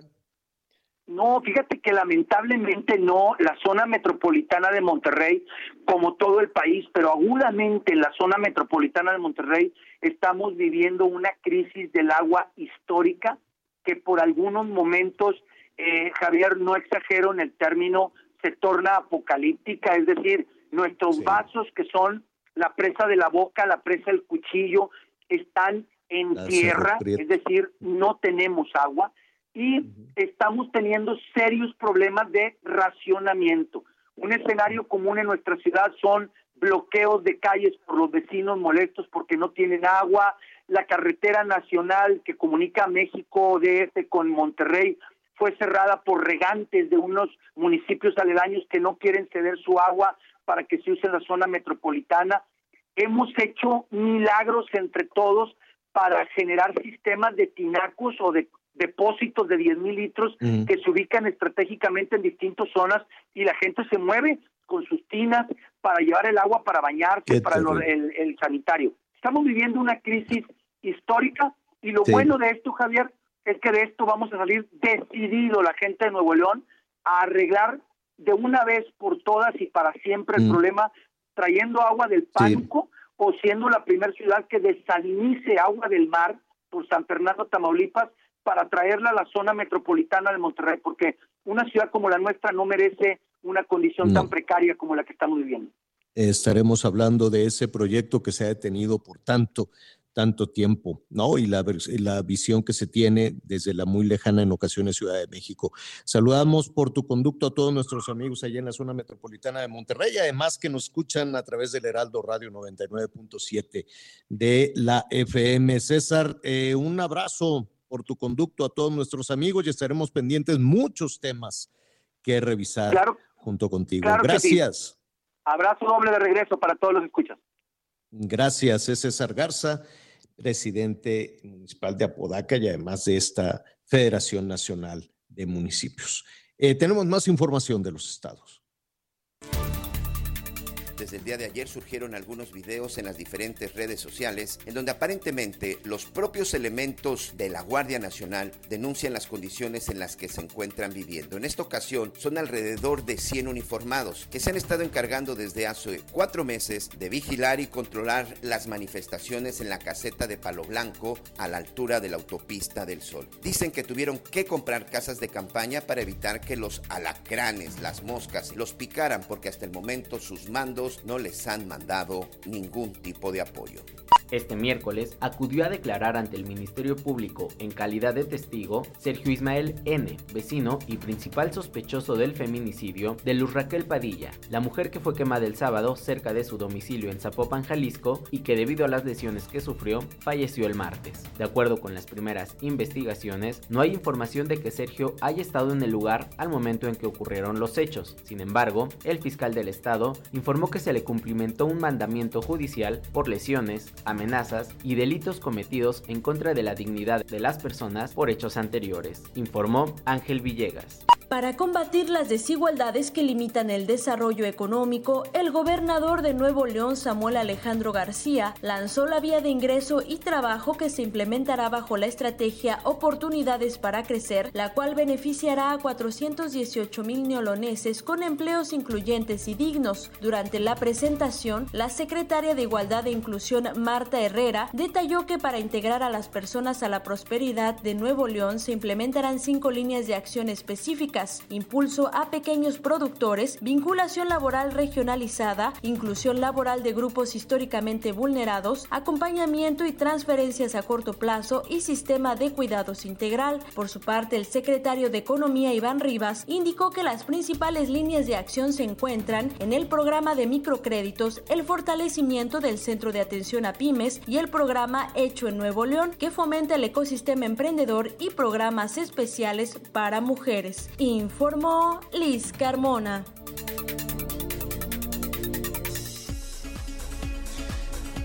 Escuchaba Miguel con mucha atención, no me gusta decir te lo dije, pero te lo dije porque los elementos de la Guardia Nacional, eh, pues es muy sencillo hacer los anuncios y que los gobernadores, las gobernadoras digan, no, pues ya nos mandaron 400 elementos, 300 elementos. A ver, acabamos de hablar con el presidente de la Federación de Municipios que no tiene para tapar los baches. Entonces imagínate que al de finanzas del municipio, ¿no? Le digan, oye, pues este, que hay que darles de comer a cuántos? A 400. Ándale si vas. 400 desayuno, comida y cena y no les des un, este, papitas y un, y un sándwich de jamón verde. No, les tienes, supongo que si van a ir a combatir a criminales, pues tienen que estar descansados, alerta, ¿no? Tienen que estar pendientes de todo lo que están haciendo. Vamos a hablar de eso después de la pausa. Pero tú me tienes enredado, me envolví, iba por mi camino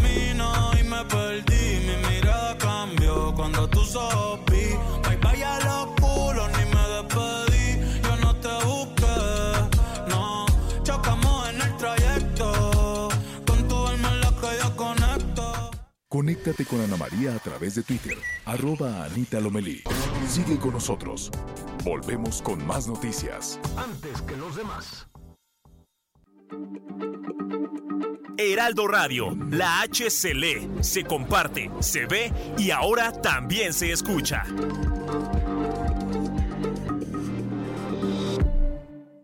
Todavía hay más información. Continuamos. Chico, la vida es una fiesta. ¡Azúcar! Y para gozar sabroso, llégale al 3x2 en dulcería. Y además, lleva el segundo al 50% de descuento en aceites comestibles Nutrioli, Sabrosano, Gran Tradición o papel higiénico. Con Julio, lo regalado te llega. Solo en Soriana. A julio 21. Aplican restricciones. Las noticias en resumen. Y de última hora se ha informado que estalló la huelga de teléfonos de México, la primera en 40 años. Le vamos a dar más detalles al respecto.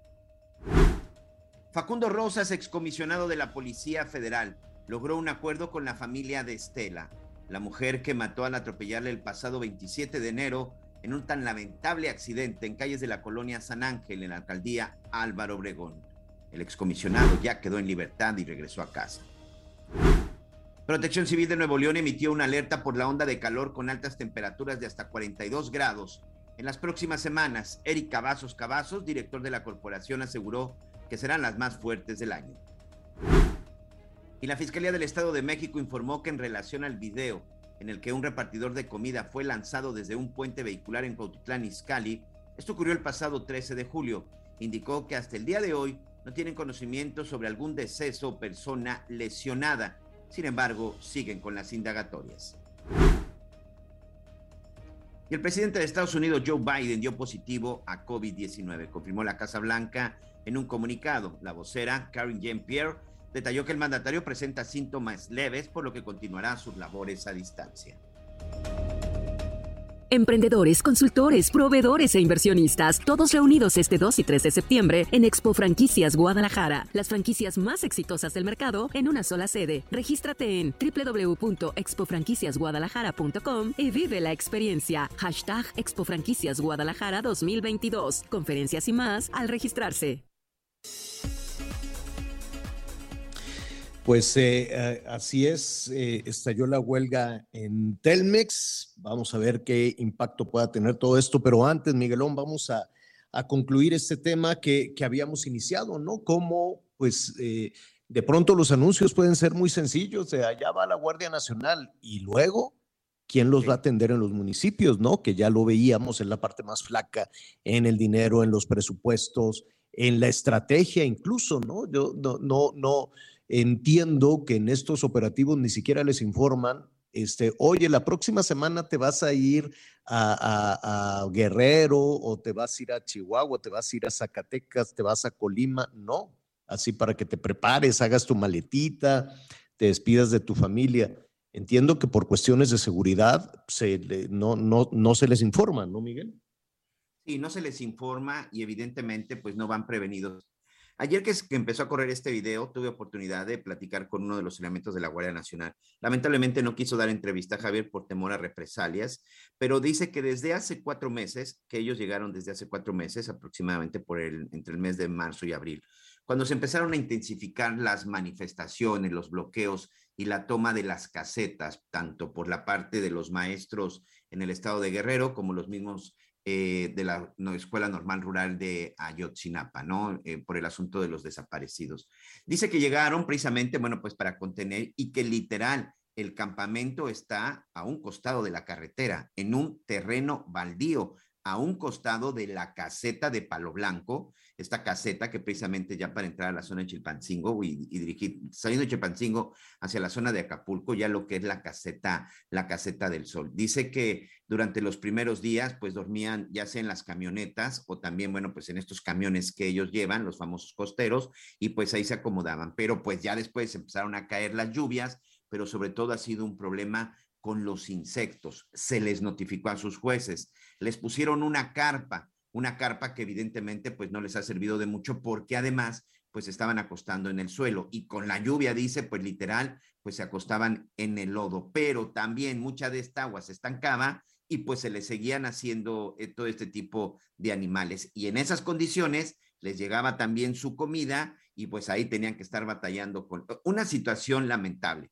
Tuvieron que comprar ellos mismos, según lo que nos explican, casas de campaña porque les notificaron a los mandos y pues en esta ocasión pues los mandos que normalmente operan desde una oficina en la Ciudad de México pues no les dieron respuesta. Los elementos de la Guardia Nacional que tampoco ganan una cantidad importante de dinero tuvieron que empezar a juntarse y cooperar para comprar casas de campaña, casas de campaña en donde no caben más de dos o tres y que ya tres en una casa de campaña, Javier, pues es una situación evidentemente complicada para poder pero por lo menos una colchoneta. Y los, o sea, al suelo pelón. sí, sí, sí, porque eh, es una casa de campaña y en esta casa de campaña, pues algunos han colocado este, pues colchonetas, cartones, han comprado algunas bolsas para dormir, pero también pues desde hace, imagínate, desde hace cuatro meses estar durmiendo en la misma bolsa, porque si la lavan, evidentemente, pues no quiero pensar cuánto tiempo se podrían tardar. El hecho es de que ya lo vimos en Chilpancingo, ahora ya lo vimos en Acapulco, aquí estamos hablando de 100 elementos de la Guardia Nacional. Del video que habíamos presentado anteriormente de Acapulco, en donde sí son 400, Javier, me dicen que es en un estacionamiento que literal es en un estacionamiento que les dejaron ahí un área y pues ahí incluso corren el, el estacionamiento, claro. Es, un estacionamiento, es un estacionamiento en, el piso, una plaza que ya nadie ocupa y ahí fue donde lo fueron y los echaron. Claro, en el piso con una llave y a Dios que te vaya bien. ¿Quién quiere combatir al crimen si no está alimentado, si no se puede asear, si no se puede bañar, si está gastando su dinero precisamente y está durmiendo en unas condiciones como indigente. Y eso no es un asunto nuevo, ese es un asunto que nadie quiere ver, ese es un asunto que se dice en voz baja, pero que ya comienza a, eh, a, explotar en diferentes partes donde los propios elementos de la Guardia Nacional dicen, oiga, a ver, y todavía en estas condiciones, sin alimentación, sin baño, sin, sin cambiarse la ropa desde hace varios días, desde luego, pues tienen que salir a combatir al crimen organizado, pues lo único que hacen es darse la vuelta, hacer presencia, que los vean por ahí patrullando y tan tan, ¿no? Eh, porque cuando sí vienen los enfrentamientos, pues vienen estas situaciones también lamentables. Bueno, ahí está la situación. Telmex se fue a la huelga, estalló la huelga hace pues muchos años, nos decías, eh, Miguel, que 40. casi 40 años que no se iban a la huelga. 40 años, Javier. Recordemos que cuando uh -huh. se dio la privatización de teléfonos mexicanos a principio de la década de los 90, por cierto, fue de mis primeros reportajes, imagínate como, como periodista, cuando se hizo este, cuando se hizo esta, esta propuesta por parte de Carlos Slim. Es la primera huelga que enfrenta Carlos Slim como, como propietario de teléfonos de México después de que se dé esta privatización. Este, y ahora, bueno, pues después de casi 40 años, es la primera huelga de teléfonos de México. Esto, esto lo acaban de anunciar hace unos minutos, una huelga que ya sí. se venía, que ya se venía eh, planteando. Ajá. Y entre otras cosas es de que no les han respetado el contrato colectivo de trabajo, eso es lo que han dicho, y que además pues han sido sujetos de agresiones físicas, verbales y aspectos. Me llama la atención el comunicado porque dicen, estamos viviendo una situación tan precaria que han llegado al grado de apagar los elevadores en las oficinas centrales de Telmex en Parque Vía 190 en la Ciudad de México en una especie de eh, amedrentarnos y sobre todo de presionarnos. Así que pues el Sindicato de Trabajadores de la República Mexicana de Teléfonos de México están uh -huh. anunciando que ha iniciado la huelga hoy, pasaditas de las 12 del día, señor. Un poquito más adelante, por ya tenemos a nuestro siguiente invitado, le vamos a hablar de las consecuencias de este paro. No se suspenden, evidentemente, todos los servicios de, de comunicación que da Telmex. Lo que no habría son reparaciones o quejas o mantenimiento y reparaciones de, del servicio, lo cual también puede significar un trastorno. Lo, lo, vamos a revisar en un momento, en un momentito más. Me da muchísimo gusto saludar a Arturo Islas nuestro compañero, amigo, activista que está siempre pendiente de, de, de todos estos eh, temas eh, que tiene que ver con la protección del medio ambiente, con la protección de las, de las especies. Eh, Arturo, ¿cómo estás? Buenas tardes. Bien, bien. Han sido días difíciles, Javier, pero dándole durísimo. Yo sé que han sido días este, complicadísimos entre el asunto del tren, entre el tema del Black Jaguar and White Tiger. Eh, ¿Qué ha pasado con estos felinos? Ya están a buen resguardo. Ayer eh, te escuchábamos con la triste noticia de que una leona eh, murió en medio de todo este conflicto.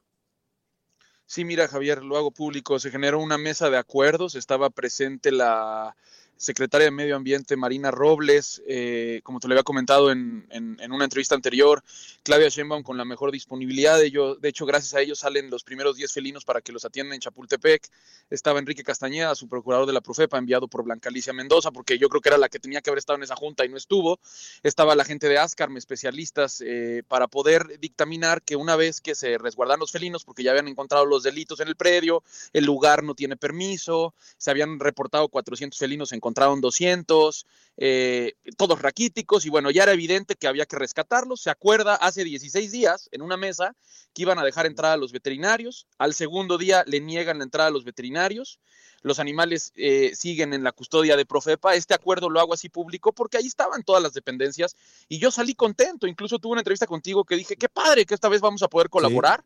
Sí, sí, eh, sí. Nuevamente la Profepa. La Profepa eh, siempre tiene una manera de decepcionarnos, eh, definitivamente. Y eh, pues después de 16 días se les muere la primera leona. Nosotros hemos estado sobrevolando el área con drones. Están alimentando de una manera bastante poco profesional. La mayoría de los inspectores de Profepa son, eh, son pasantes de derecho, no son especialistas en animales. Ya no se pudo medicar a los animales, se les está dando únicamente pollo, lo cual es continuar con las malas prácticas que ya se venían dando ahí. Y tenemos una procuradora tibia. Blanca Alicia Mendoza es la responsable de la muerte de ese animal, ya que nos dijo personalmente que el tema era la Dirección General de Vida Silvestre, la cual es eh, la rige María Luisa Albores de Semarnat. Vamos con la Dirección General de Vida Silvestre y nos dice, señores, nosotros estamos para poner opiniones de los lugares acreditados a donde los animales se pueden ir. Y lastimosamente estas opiniones se ejercieron desde hace dos semanas. Ya hay varios lugares avalados, African Safari, Safari, eh, algunos otros zoológicos, Ostok, el santuario que tenemos en, en, Culiacán, ya estaba cumpliendo con algunos lugares, el CAB, que es un centro especial de felinos, y ya hay varias personas que ya tenían la luz verde. Sin embargo, la Profepa sigue alargando esto. ¿Qué es lo delicado del pero, tema? Pero ¿por qué? Las... Porque, ¿cuál, ¿Cuál, es eh, la, la, justificación, la argumentación para alargar esto? ¿Que no saben, que no pueden, que no saben cómo? ¿O es un asunto de mala fe? Pues, o sea, ¿o es no, todo? No, es, una, es, es un asunto de mala fe y te lo voy a decir por qué. Si tú te vas a las redes sociales de la Profepa encontrarás, se decomisó Mazacuata, se decomisó Jaguar. Ya en el primer día que encuentran al animal mal, ese mismo día lo remueven.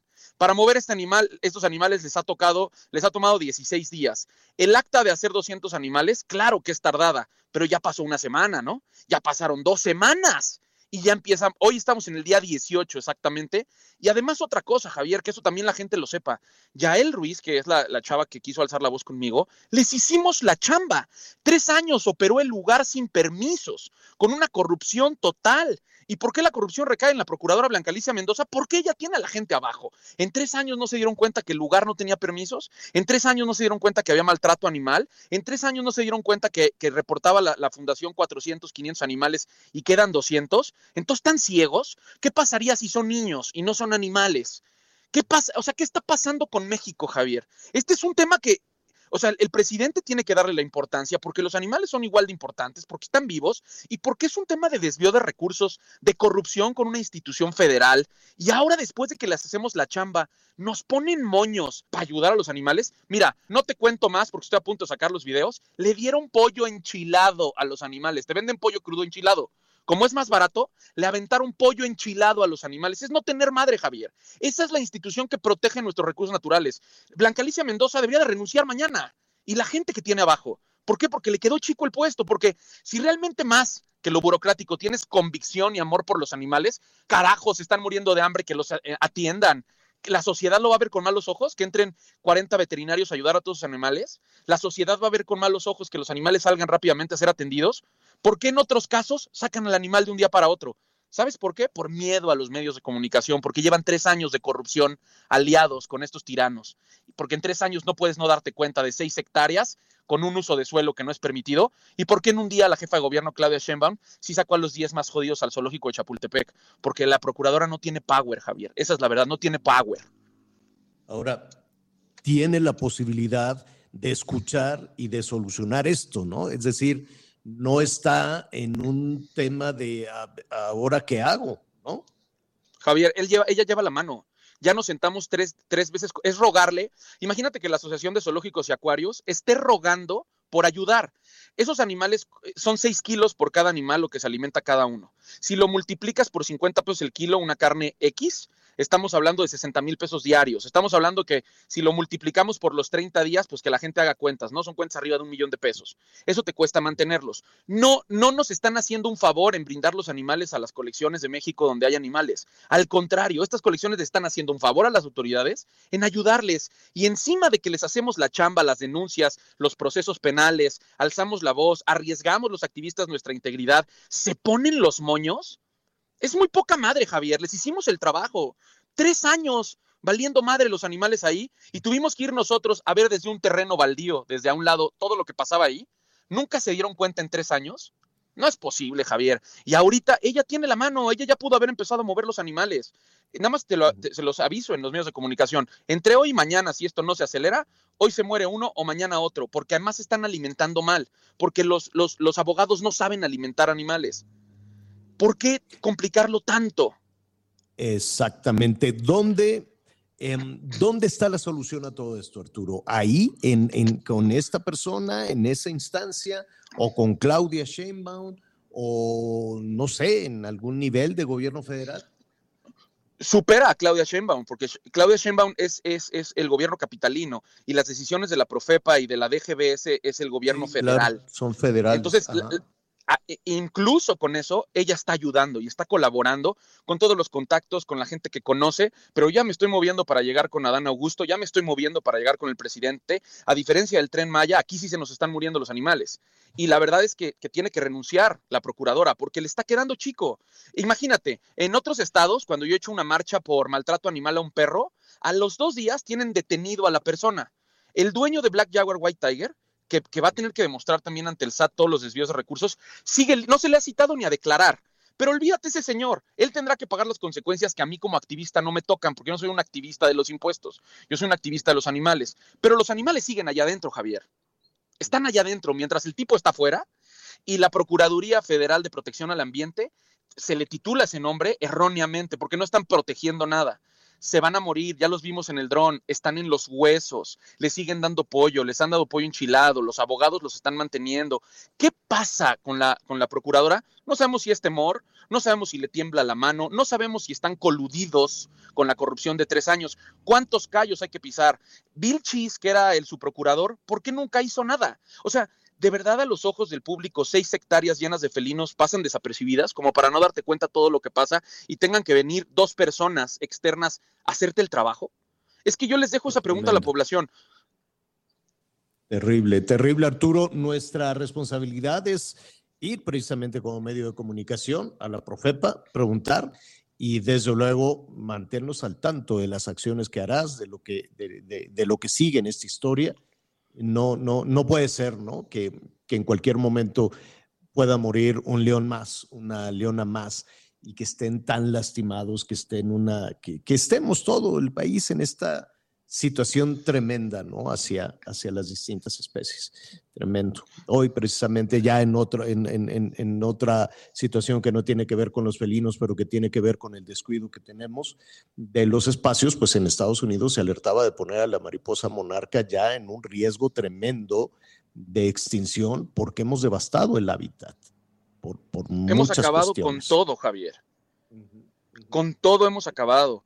Los incendios están incontenibles. No sé qué necesitamos ver.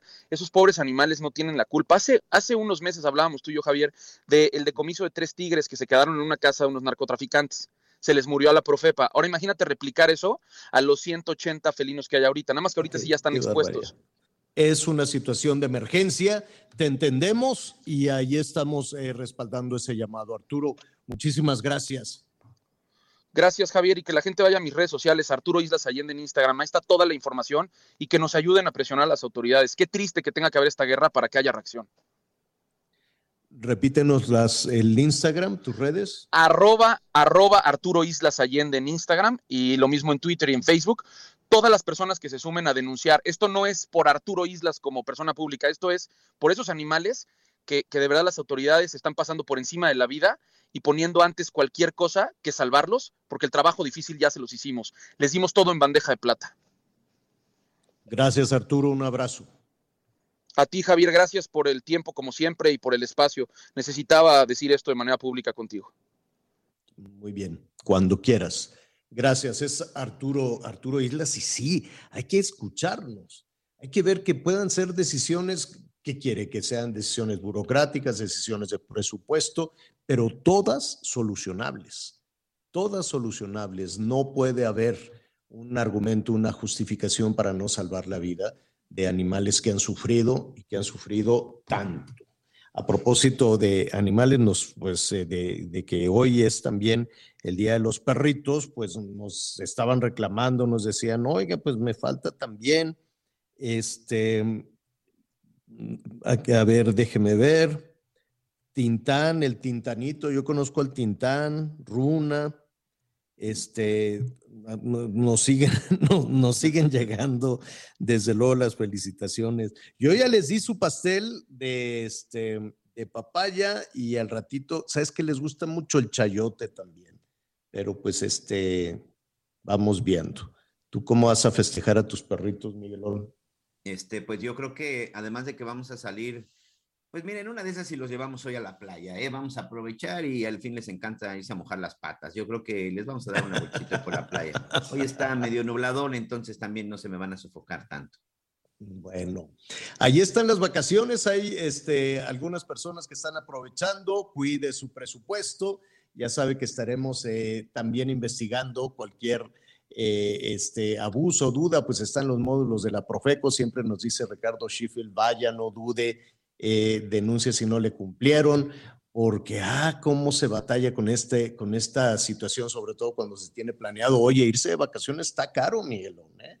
Sí, sí, ya sí. no, no, no es este, de que, ah, los- pues los como quiera. Se han elevado y sobre todo, que esa es otra de las partes que no entiendo y qué bueno que ahí el amigo Ricardo Sheffield haga algo al respecto. Hoy precisamente estoy verificando unos, unos vuelos porque, bueno, pues tenemos que hacer vuelos por cuestión de trabajo. Javier, hace un mes me costaba 3 mil pesos. Hoy me cuesta 7 mil pesos volar de Cancún a la Ciudad de México y de regreso. Siete mil. 7 mil, señor. Y, y en el, siguen, sí siguen saliendo el Felipe Ángeles, creo, ¿no? Ahí no Eh, sé si hay sí, vuelos sí, a... sí, algunos, sí. sí hay- No, bueno, si me voy al Felipe Ángeles y como yo voy hasta el Oriente, échale otros mil pesos de transporte y de, bueno, me va a salir en nueve mil pesos mi boleto si llegara al Felipe Ángeles. a Oye, mí no me queda por porque yo vivo hacia la zona del suroriente en la capital del país. ¿Y por Toluca? ¿Tampoco? Lo voy a verificar, fíjate que lo voy a Por verificar, que ahí Toluca, también mi situación es el transporte, porque de Toluca pero muévete hacia por la zona oriente, que ¿cómo se este llama ese que- pues voy a ver, voy a tener que hacer el presupuesto, pero de entrada, y además con, con maleta ligera, ¿eh? O sea, nada más llevo literal mi maleta con mi computadora y tan tan, o sea, ni siquiera llevo tantas cosas como para, o sea, ni siquiera voy a documentar y el boleto cuesta 7 mil pesos. No, bueno. No, no, no. Imagínate la familia completa, papá, mamá, los niños, los abuelos. Este, pues ya nada más el sablazo de los aviones está alto. Y luego, pues el hotel con desayuno, comida, cena, y luego que hay que ir a comprar, hay que ir a dar la vuelta, hay que ir a la nieve, hay que ir a. No, pues sí. Sí, el transporte, el transporte interno en algunas zonas es muy caro. En las zonas turísticas, el transporte, también ahí alguien debería de poner control porque es algo terrible. Aquí, por ejemplo, en la zona de Quintana Roo, no existe Uber, no existe Didi, ninguna de las, ninguna de las aplicaciones eh, por teléfono, de los taxis de aplicación, ninguno aplica en este lugar. Aquí en Quintana Roo, la verdad es que es una, es un contubernio entre los sindicatos de taxistas y las autoridades que no han permitido que se ingrese. Yo no sé en qué otra parte del país no ha podido hacer esto las aplicaciones digitales, pero aquí en Quintana Roo No, lo han ¿eh? permitido y eso, por supuesto, pues les permite que cobren lo que quieran. Claro, en muchos países, ¿eh? el tema de los, eh, de los taxistas, yo sé que algunos batallan, pero sí tienen ahí el control de los aeropuertos en muchos, muchos lados de, de- del país. Pues ya nos vamos, Miguelón, ¿qué te van a dar hoy? Ahorita vamos a ver, señor, porque te digo, yo creo que vamos, yo creo que sí vamos a ir a dar la vuelta y regresamos a trabajar. Entonces, este, te platico Pues un sí. ceviche, ¿qué te parece? Ándale, cevichitos y unos tacos de pescado. Ah, qué rico. Me parece muy bien. Gracias, Miguel Aquino. Anita Lomelía está de vacaciones, estará con nosotros la próxima semana. Yo soy Javier Alatorre. Lo espero con las noticias en Hechos a las diez y media. Siga con nosotros en el Heraldo Radio. Y solo mírame.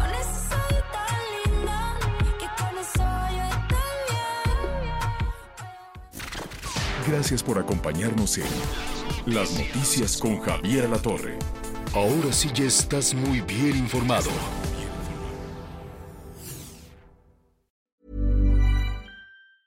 Ever catch yourself eating the same flavorless dinner three days in a row? Dreaming of something better? Well, HelloFresh is your guilt free dream come true, baby. It's me, Kiki Palmer. Let's wake up those taste buds with hot, juicy pecan crusted chicken or garlic butter shrimp scampi. Mm. Hello Fresh. Stop dreaming of all the delicious possibilities and dig in at HelloFresh.com. Let's get this dinner party started.